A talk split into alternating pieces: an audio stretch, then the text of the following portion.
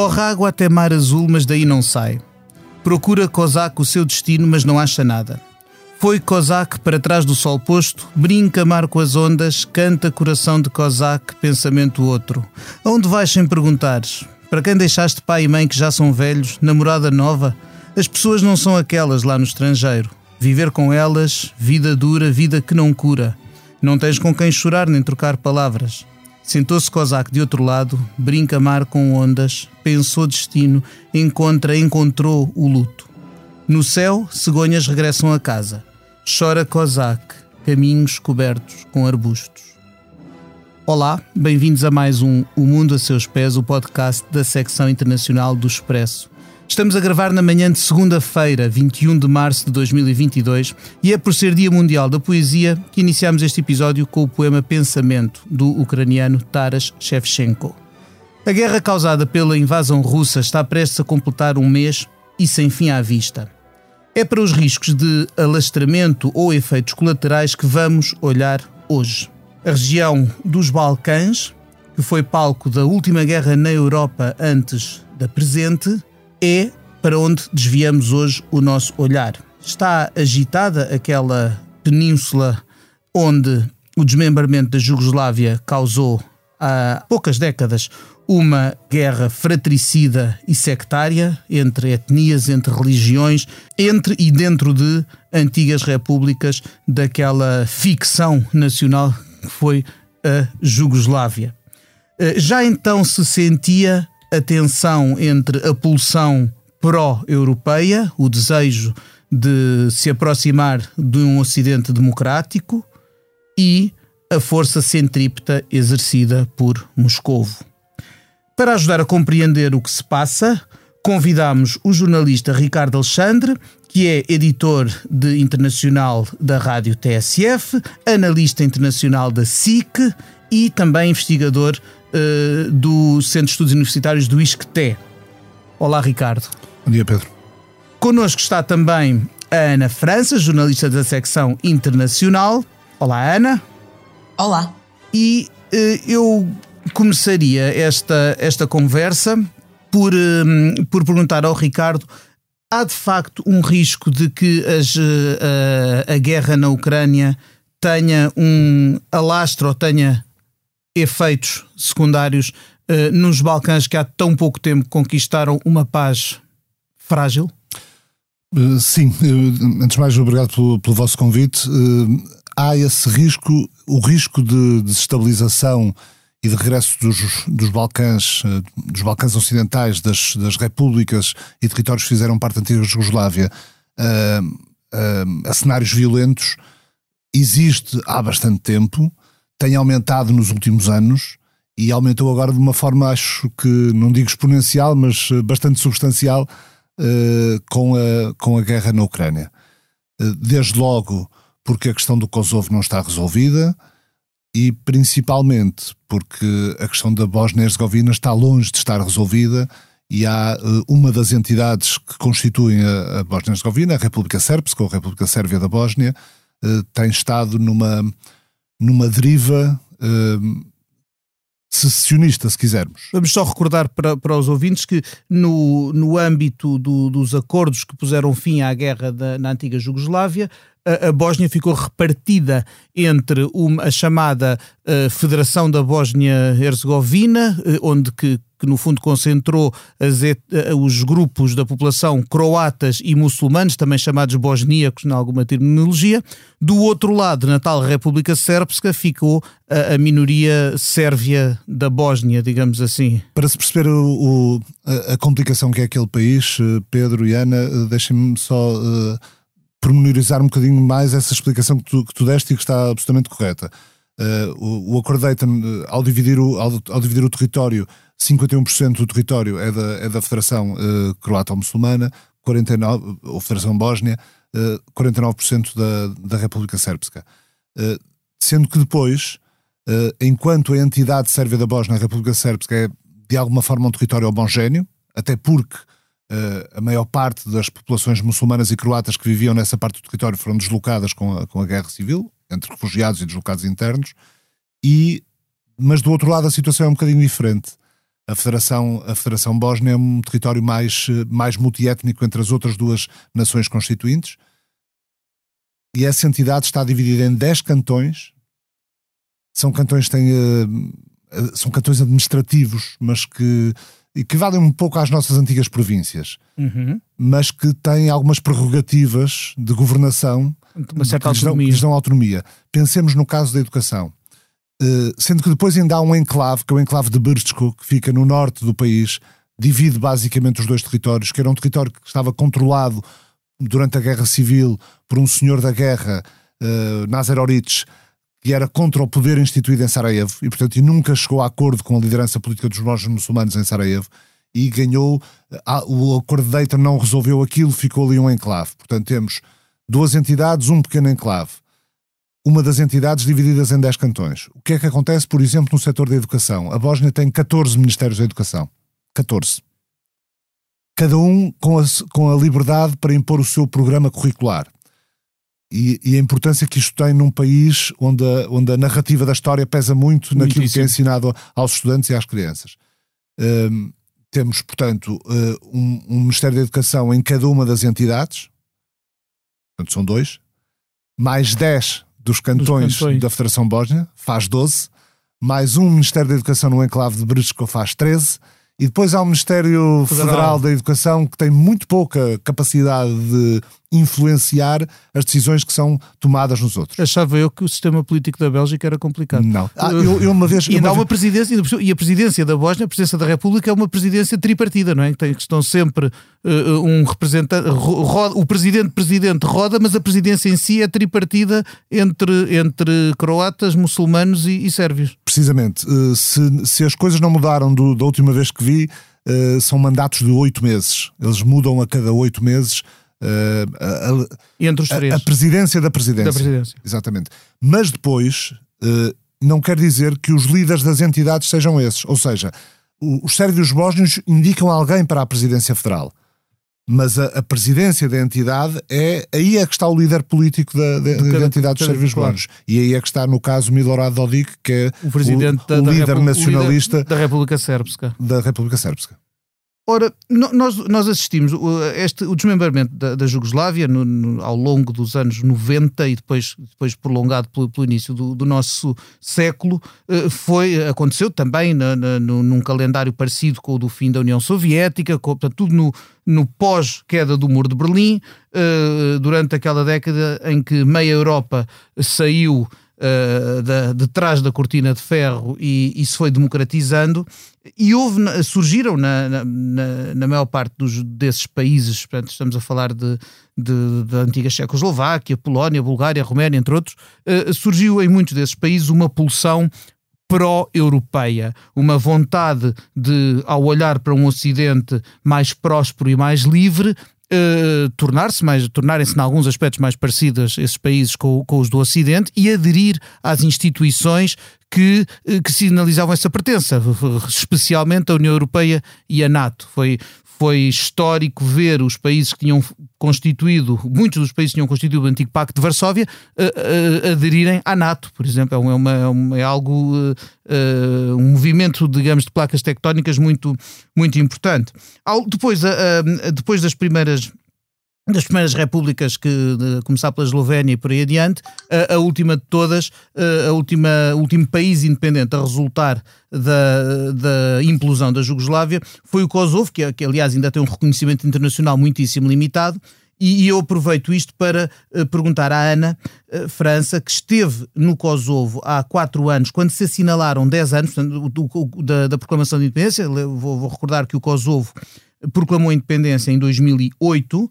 Eh, na altura funcionava quase como uma espécie de protetorado internacional, porque tinha havido uma intervenção internacional, de que também poderemos falar em breve, eh, uma intervenção militar no Kosovo eh, para proteger, motivada ou justificada com a proteção das minorias etnicamente albanesas que eram vítimas de, dos sérvios. na sequência dessa intervenção da NATO, aquilo, o Kosovo tornou-se uma espécie de, de, de, protetorado e que em 2008 proclamou a independência. Quando fez 10 anos desta proclamação de independência, Ana França foi ao Kosovo.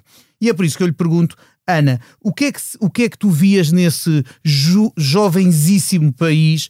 Um, existia esta pulsão uh, de querer mais Europa, havia, por outro lado, uh, a hesitação e, o, e, o outro, e, o, e, a, e a tensão com uma, uma Sérvia historicamente aliada da Rússia. Conta-nos que impressões é que colheste nessa tua viagem.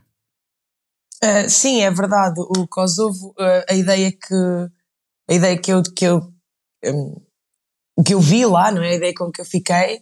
Não, não é impossível conhecer um país com, tão complexo no, no, no centro de outro de outra região tão complexa em tão pouco tempo, mas é imediata um, a sensação de que toda a gente, tu és europeu, toda a gente adora.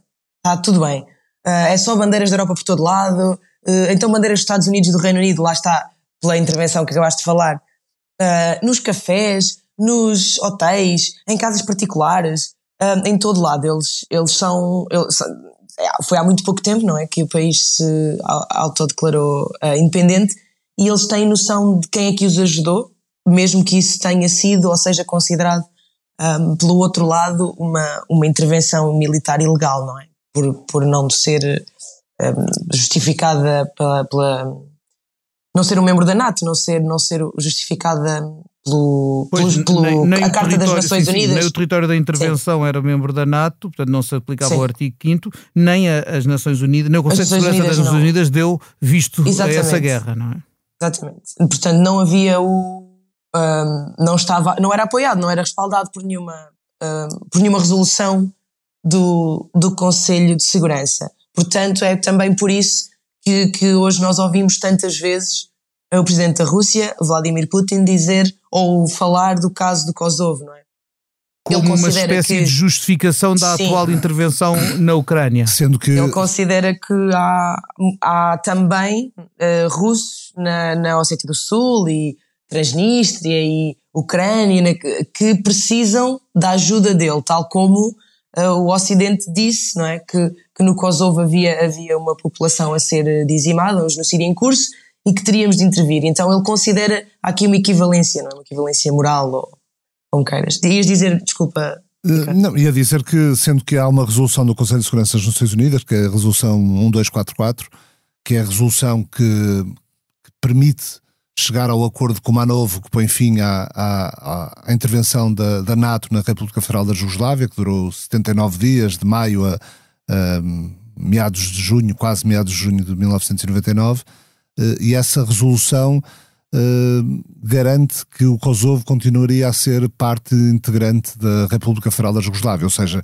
mantinha o Kosovo como parte da, da Jugoslávia. E, e, na altura já estava reduzida a Sérvia, Montenegro e Kosovo. Sérvia, Montenegro e o Kosovo como, como, como parte da Sérvia, parte não, da como, Sérvia. não como uma república como as outras, é Exatamente. preciso frisar isso. E, uh, e obviamente nem isso foi respeitado pelos, uh, pelos albaneses do Kosovo, que continuaram a, a, seguir a sua via de independência declarada unilateralmente em 2008 e também não foi uh, respeitada pelo Ocidente. de todo. De todo, não é? A, a, questão é que Vladimir Putin também não está a, a respeitar a integridade territorial da Ucrânia, não a respeita desde 2014 com a anexação da Crimeia.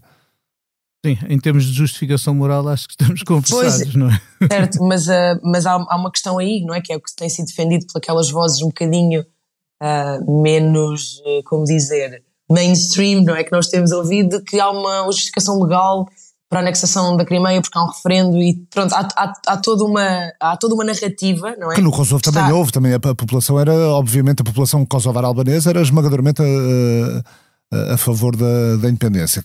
Claro que havia uma parte substancial da população do Kosovo, uma parte não era substancial, mas uns 20, 20 e tal por cento da população do Kosovo, que eram sérvios que se recusavam sequer se a participar nesses referendos. Se de referendos falamos, é preciso também lembrar que eles têm que ser muitíssimo uh, tem que ter garantias fortes de, de, vá lá, de, de votações livres é. e justas, de credibilidade. Supervisão internacional. Por exemplo, como sim, aconteceu sim, no referendo, que ninguém contesta, que levou à separação do, do, do, Montenegro e da Sérvia. Que nem os sérvios que eram contra essa separação questionaram o, a credibilidade desse referendo. E mesmo assim, mas questionaram alguma coisa, Pedro. Mesmo assim, houve ali algumas coisas que, que podem ser, pelo menos, questionadas. Por exemplo O, Montenegro era um país, uma, uma república com 600 mil habitantes, creio.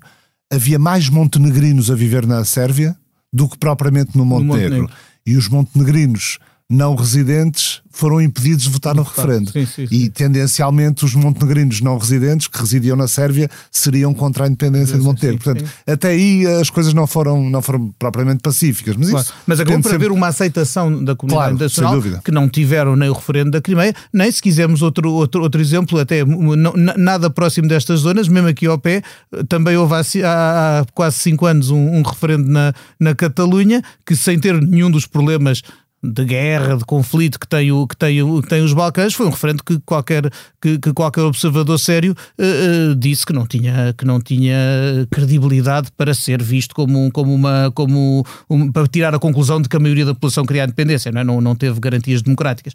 Bom, queria uh, só, espera, só acabar aqui, um, ehm, porque há uma coisa no Kosovo que eu vi também na Ucrânia e que me fez lembrar, às vezes, aquela. Um, ehm, aquela, aquela questão que é, que, é, que é muito real, que às vezes países que não são da Europa ou países afastados da sua metrópole ou da sua, do seu foco de influência, às vezes acabam por ser mais europeístas e mais ocidentais do que, as, do que os países que sempre fizeram parte daquele bloco e não precisam muito lutar por isso, não é?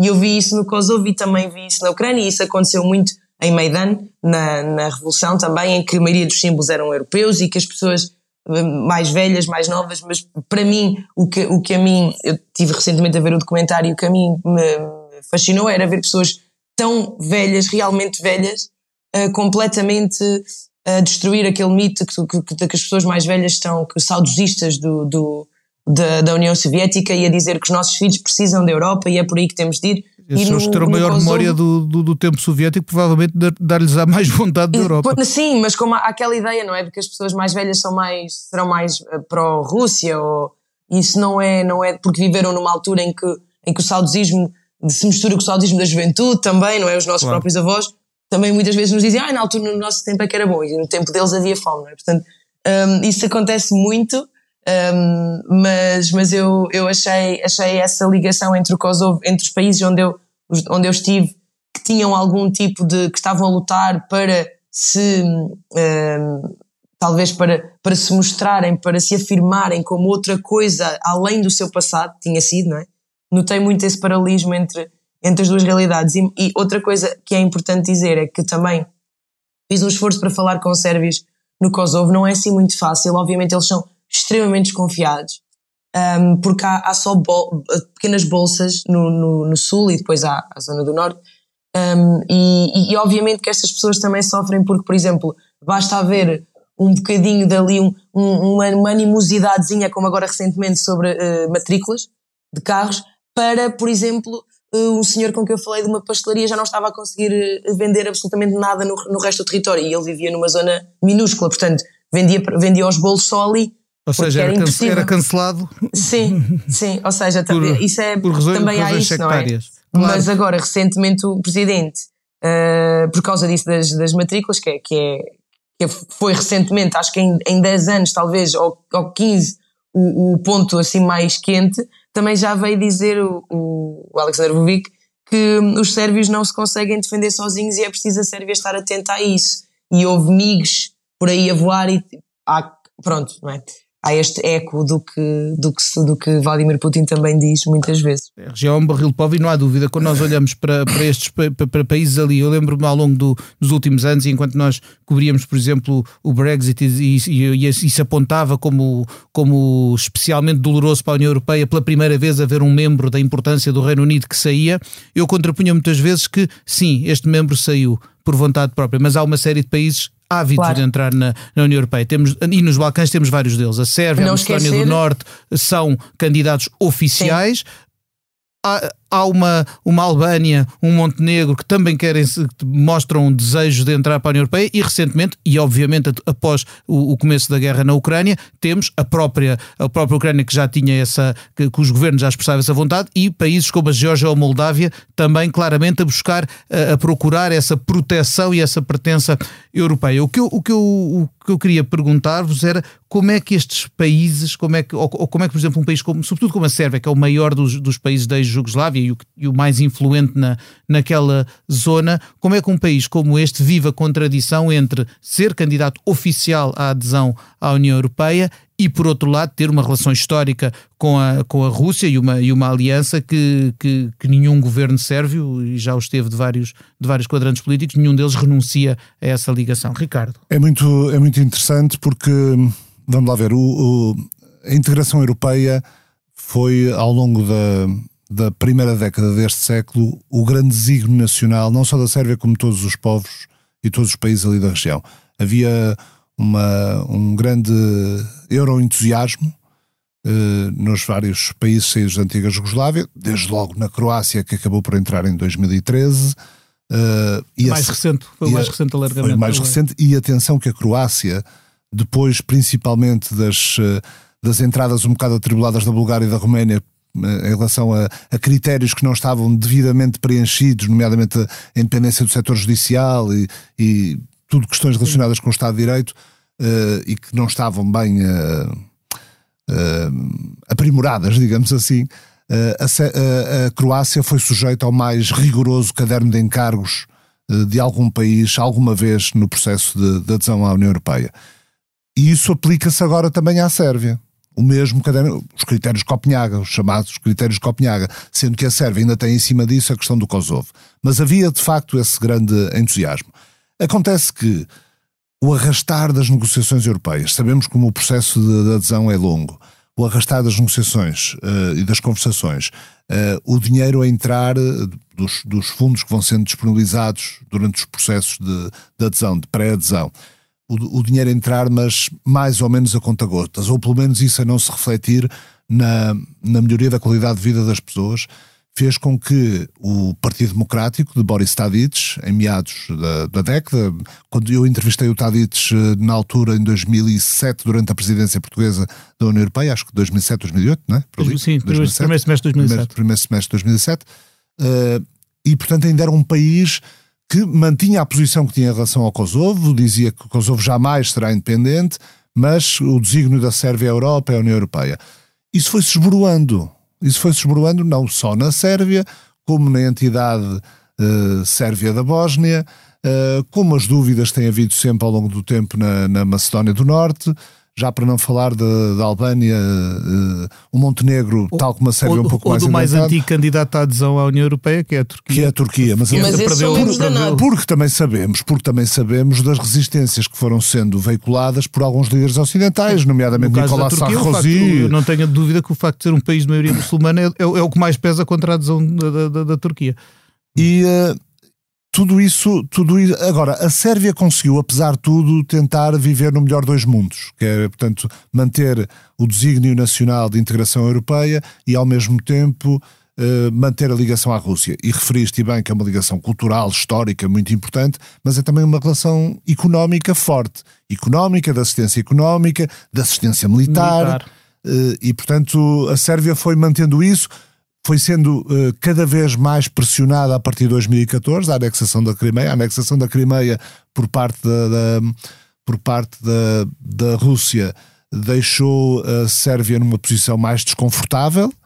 Uh, essas as pressões de, de Bruxelas, digamos assim, foram aumentando e agora está de facto numa posição extremamente difícil, até porque uh, Vladimir Putin está a fazer com a Ucrânia aquilo que a Sérvia sempre contestou que tenha sido feita em relação ao Kosovo, sempre contestou perder parte do seu, perder parte do seu território uh, porque alguém dizia que, que esse território devia ser, devia ser eh, independente, devia se separar da Sérvia. E no fundo deixa, obviamente, um, deixa a Sérvia numa posição extremamente complexa, sendo que é curioso verificar que, e para mim este é o grande é o grande problema destes países quando se tenta chegar numa, numa numa situação de pós-conflito, uma tentativa de, de promoção da reconciliação, é a dificuldade que há em substituir as elites políticas que fizeram as guerras e que foram, que foram os protagonistas das derivas nacionalistas e que continuam a mandar e continuam no poder. E se não são eles, são os. os, os pois, eles por lado têm, que fazer parte, têm sempre que fazer parte da solução, mas depois eh, dificultam a, a, a Nunca, nunca é? consegues eh, superar essa barreira, nunca consegues superar o tipo de discurso político. Os sérvios foram inteligentes. Eh, o partido que está no poder, o SNS, o Partido Progressista, que deriva de um partido ultra-radical, que era o partido do, do Vojislav que era o, o, o líder ultranacionalista, chegou a estar a ser julgado, depois foi absolvido em Haia por crimes de guerra, uh, e uh, esse partido foi recauchutado, digamos assim, de, em partido progressista, uh, e com uma visão muito pró-europeia. Quando eu digo que eles foram muito inteligentes, foram inteligentes em quê? Todo o staff, chamemos-lhe assim, que estava a tratar do do processo de integração na União Europeia, técnicos, no fundo, técnicos, mas alguns com, com funções políticas e algum protagonismo político, foram mantidos em funções. Não houve aquela coisa que era muito normal existir em Portugal, felizmente agora menos, há uns, há uns 20 anos, que era mudava o governo e mudavam as pessoas todas e vinham outras que não percebiam do assunto. E eles fizeram, mantiveram as pessoas em funções. Eh, eu cheguei a encontrar a mesma pessoa à frente do Gabinete de Integração da Sérvia, já com este governo em funções, e era a mesma pessoa que mandava nesse gabinete quando estava o Partido Democrático no poder. Portanto, foram inteligentes nisso. O trabalho continua a ser feito. Os, os capítulos do processo negocial, uh, os, do, dos tais critérios de Copenhaga, capítulos foram sendo abertos, foram sendo fechados, portanto o processo foi avançando muito bem do ponto de vista, do ponto de vista técnico, portanto o país é claramente, a par do Montenegro, Montenegro com alguma distância, o país que está em melhores condições para, para aderir à União Europeia. Acontece que o, que o discurso de fundo continua a ser um discurso uh, que tem lá o nacionalismo de base, não é? e não é à toa que Alexander Vucic, o homem que é hoje o, o, o presidente uh, e, e o, o, líder hegemónico na Sérvia era porta-voz de Slobodan Milosevic durante, durante os bombardeamentos da NATO em 99, não é? Portanto, é. as pessoas andam lá, não é? Como, por exemplo, já agora, para não, não parecer algum discurso anti-sérvio, uh, o atual uh, primeiro-ministro do Kosovo, o Albin Kurti, Uhum. Começou por ser o líder de um movimento chamado Autodeterminação, Vetvendoche, que era basicamente um, um movimento que reivindicava pelos direitos dos veteranos de guerra, ali no, no final, no final da guerra, início do, do pós-guerra no Kosovo. É alguém que tem estado sempre contra qualquer negociação.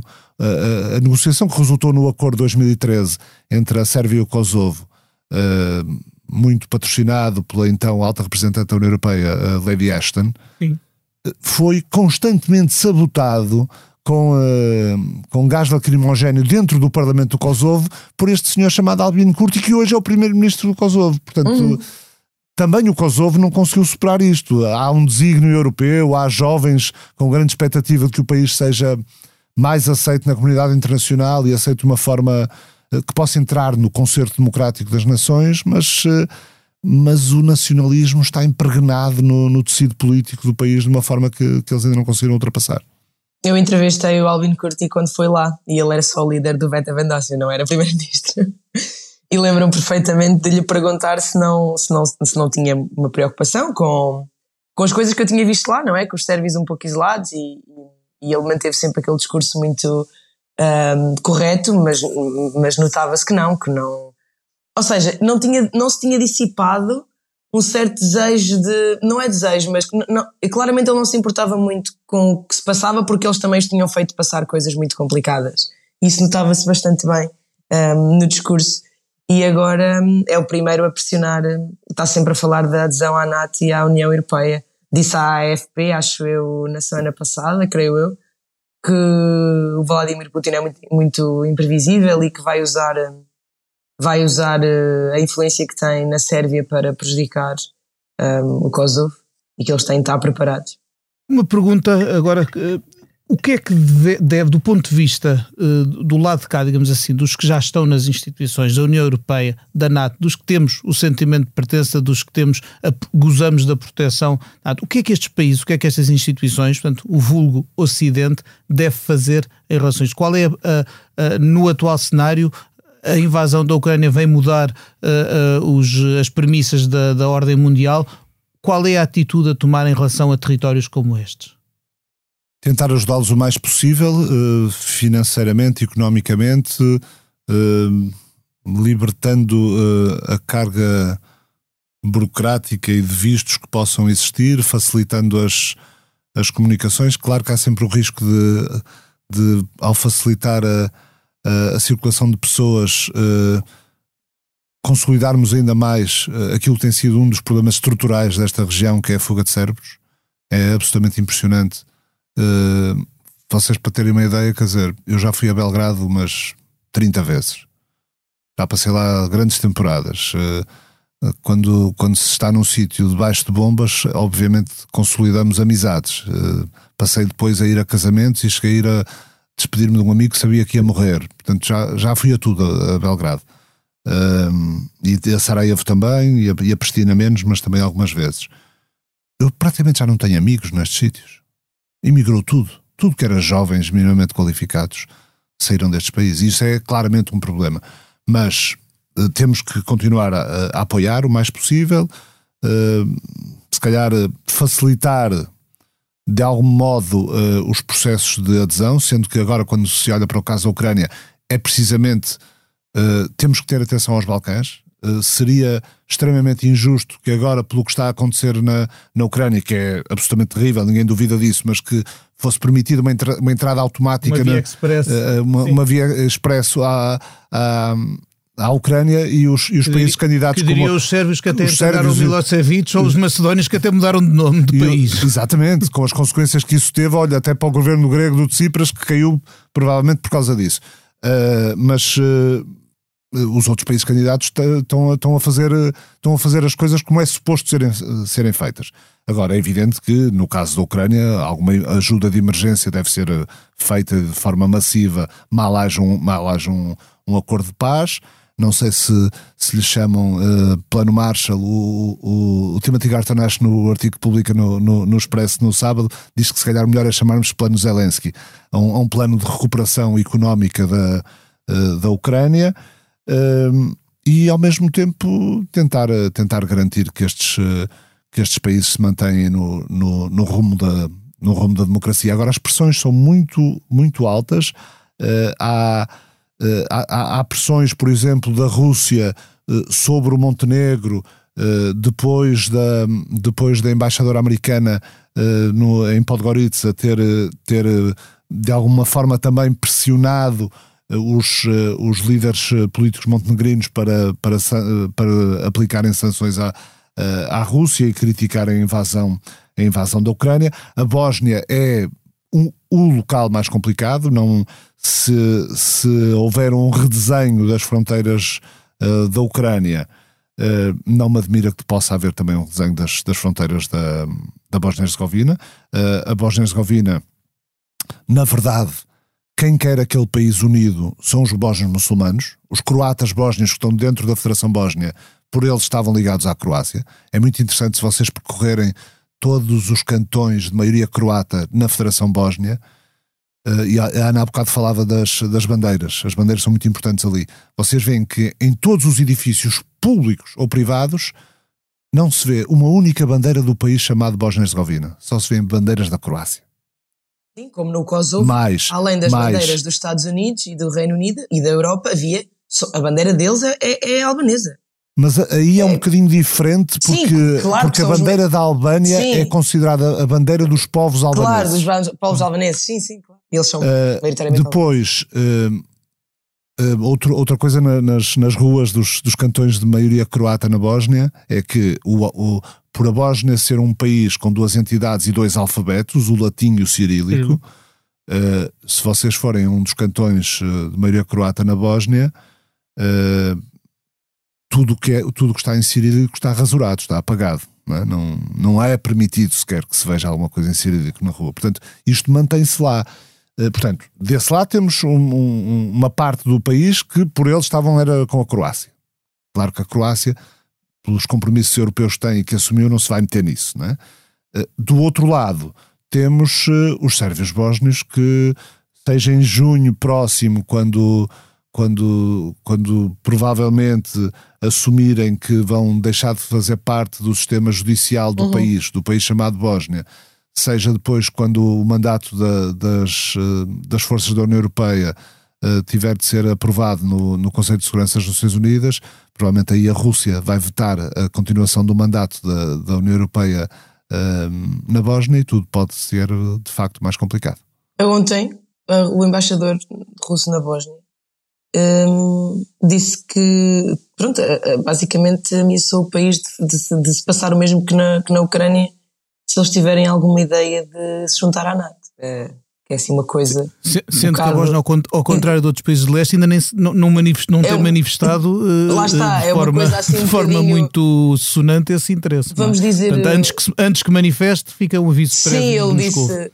Um, é o Igor Kalabukov que disse: um, Espero que o exemplo uh, da Ucrânia vos mostre o que é que esperamos de vocês. Como, como chegaram a fazer esse, esse, esse aviso à própria Suécia e à Finlândia. Portanto, Bem assustador, mas sim, claro. Mas, a, mas, eles, de... mas estes países provavelmente precisam, têm uma ligação diferente à Rússia ou, ou, ou do que a Suécia e a Finlândia, claro. Sim, para a Rússia perder, perder os é Balcãs, perder o ascendente sobre os Balcãs seria mais uh, simbolicamente mais doloroso do que uh, do que provavelmente de, de, Mas não, acho que já, não, não, tem faltado, não, tem. não tem faltado manifestações de apoio. No dia 4, já com a guerra bem, bem, bem uh, violenta, houve uma enorme manifestação da extrema-direita pró-Rússia, que é uma coisa que as pessoas têm alguma dificuldade em ligar, não, é? não sei muito bem porquê, na Sérvia e no Montenegro a mesma coisa, foram bloqueadas 17 estradas ou, ou 20 estradas principais no país todo e as pessoas não conseguiam movimentar-se. Portanto, isso também existe essa, essas bolsas eh, pró-russas, não é? Um, claro. claro. São tensões que, que suscitam preocupação e que teremos de continuar a acompanhar. Um, e o tempo do nosso episódio está a chegar ao fim, uh, o que é sinal de conversas fluidas em que não damos pelo passar das horas ou dos minutos. De qualquer maneira, não podemos encerrar sem eu dirigir a cada um dos convidados aquela pergunta com que encerramos sempre o mundo a seus pés. Ricardo, se neste momento pudesses viajar para qualquer parte do mundo sem qualquer restrição, aonde irias e porquê? Hoje, segunda-feira de manhã, uh, a, Mário, a, a Mário Paulo.